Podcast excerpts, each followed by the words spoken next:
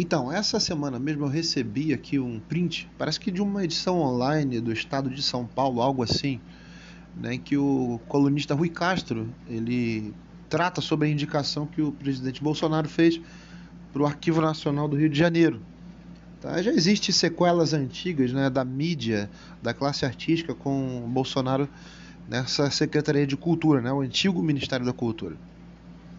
Tá? E dessa vez a coisa não foi por menos. Né? O Rui Castro ele, ele joga né, toda aquela, aquela lenha velha dele de, de grande jornalista a favor da democracia, um democrata nato, como se fosse, e as pessoas que ele defende já defendeu como se fossem grandes democratas, quase não são.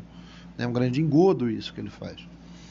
Tá? Para vocês terem ideia, quando você faz um trabalho histórico, autêntico, né, que ele seja profundo, o ideal é você estar presente lá, tá? Nos arquivos e vasculhar, investigar, um trabalho de meses e tudo mais.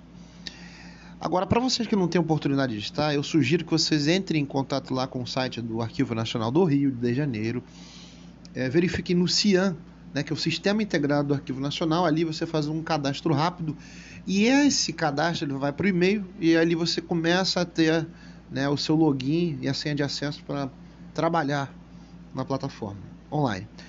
Gente, são centenas, centenas, centenas e quilos de documentos, né? É, inquéritos policiais militares, os, os famosos né, IPMs, dossiês de todo tipo.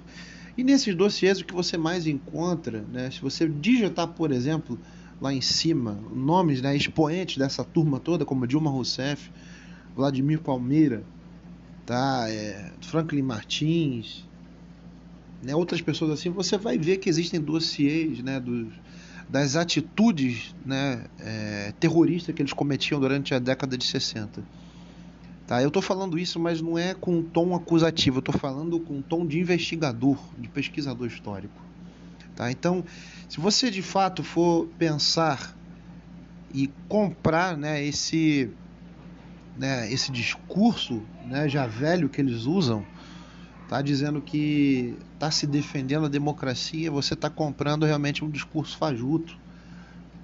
Até porque eles nunca quiseram defender democracia nenhuma, eles defenderam o próprio interesse em implantar uma ditadura muito próxima do que seria o modelo cubano, tá? o modelo castrista. E o Brasil ele foi esse laboratório durante pelo menos aí uma década. Tá? Então vem esse, esse camarada, ele, ele largar uma coisa desse tipo, soa ridículo para não dizer canalha, né, da parte dele. Então, assim, eu acredito que se vocês quiserem fazer uma pesquisa séria, entra no Cian. Procura esses nomes, procura lá é, o Polop, procura é, Partido Comunista Brasileiro, para vocês verem o nível de delinquência que essa gente cometia. Pessoal, não é pouco, eu não estou aqui exagerando.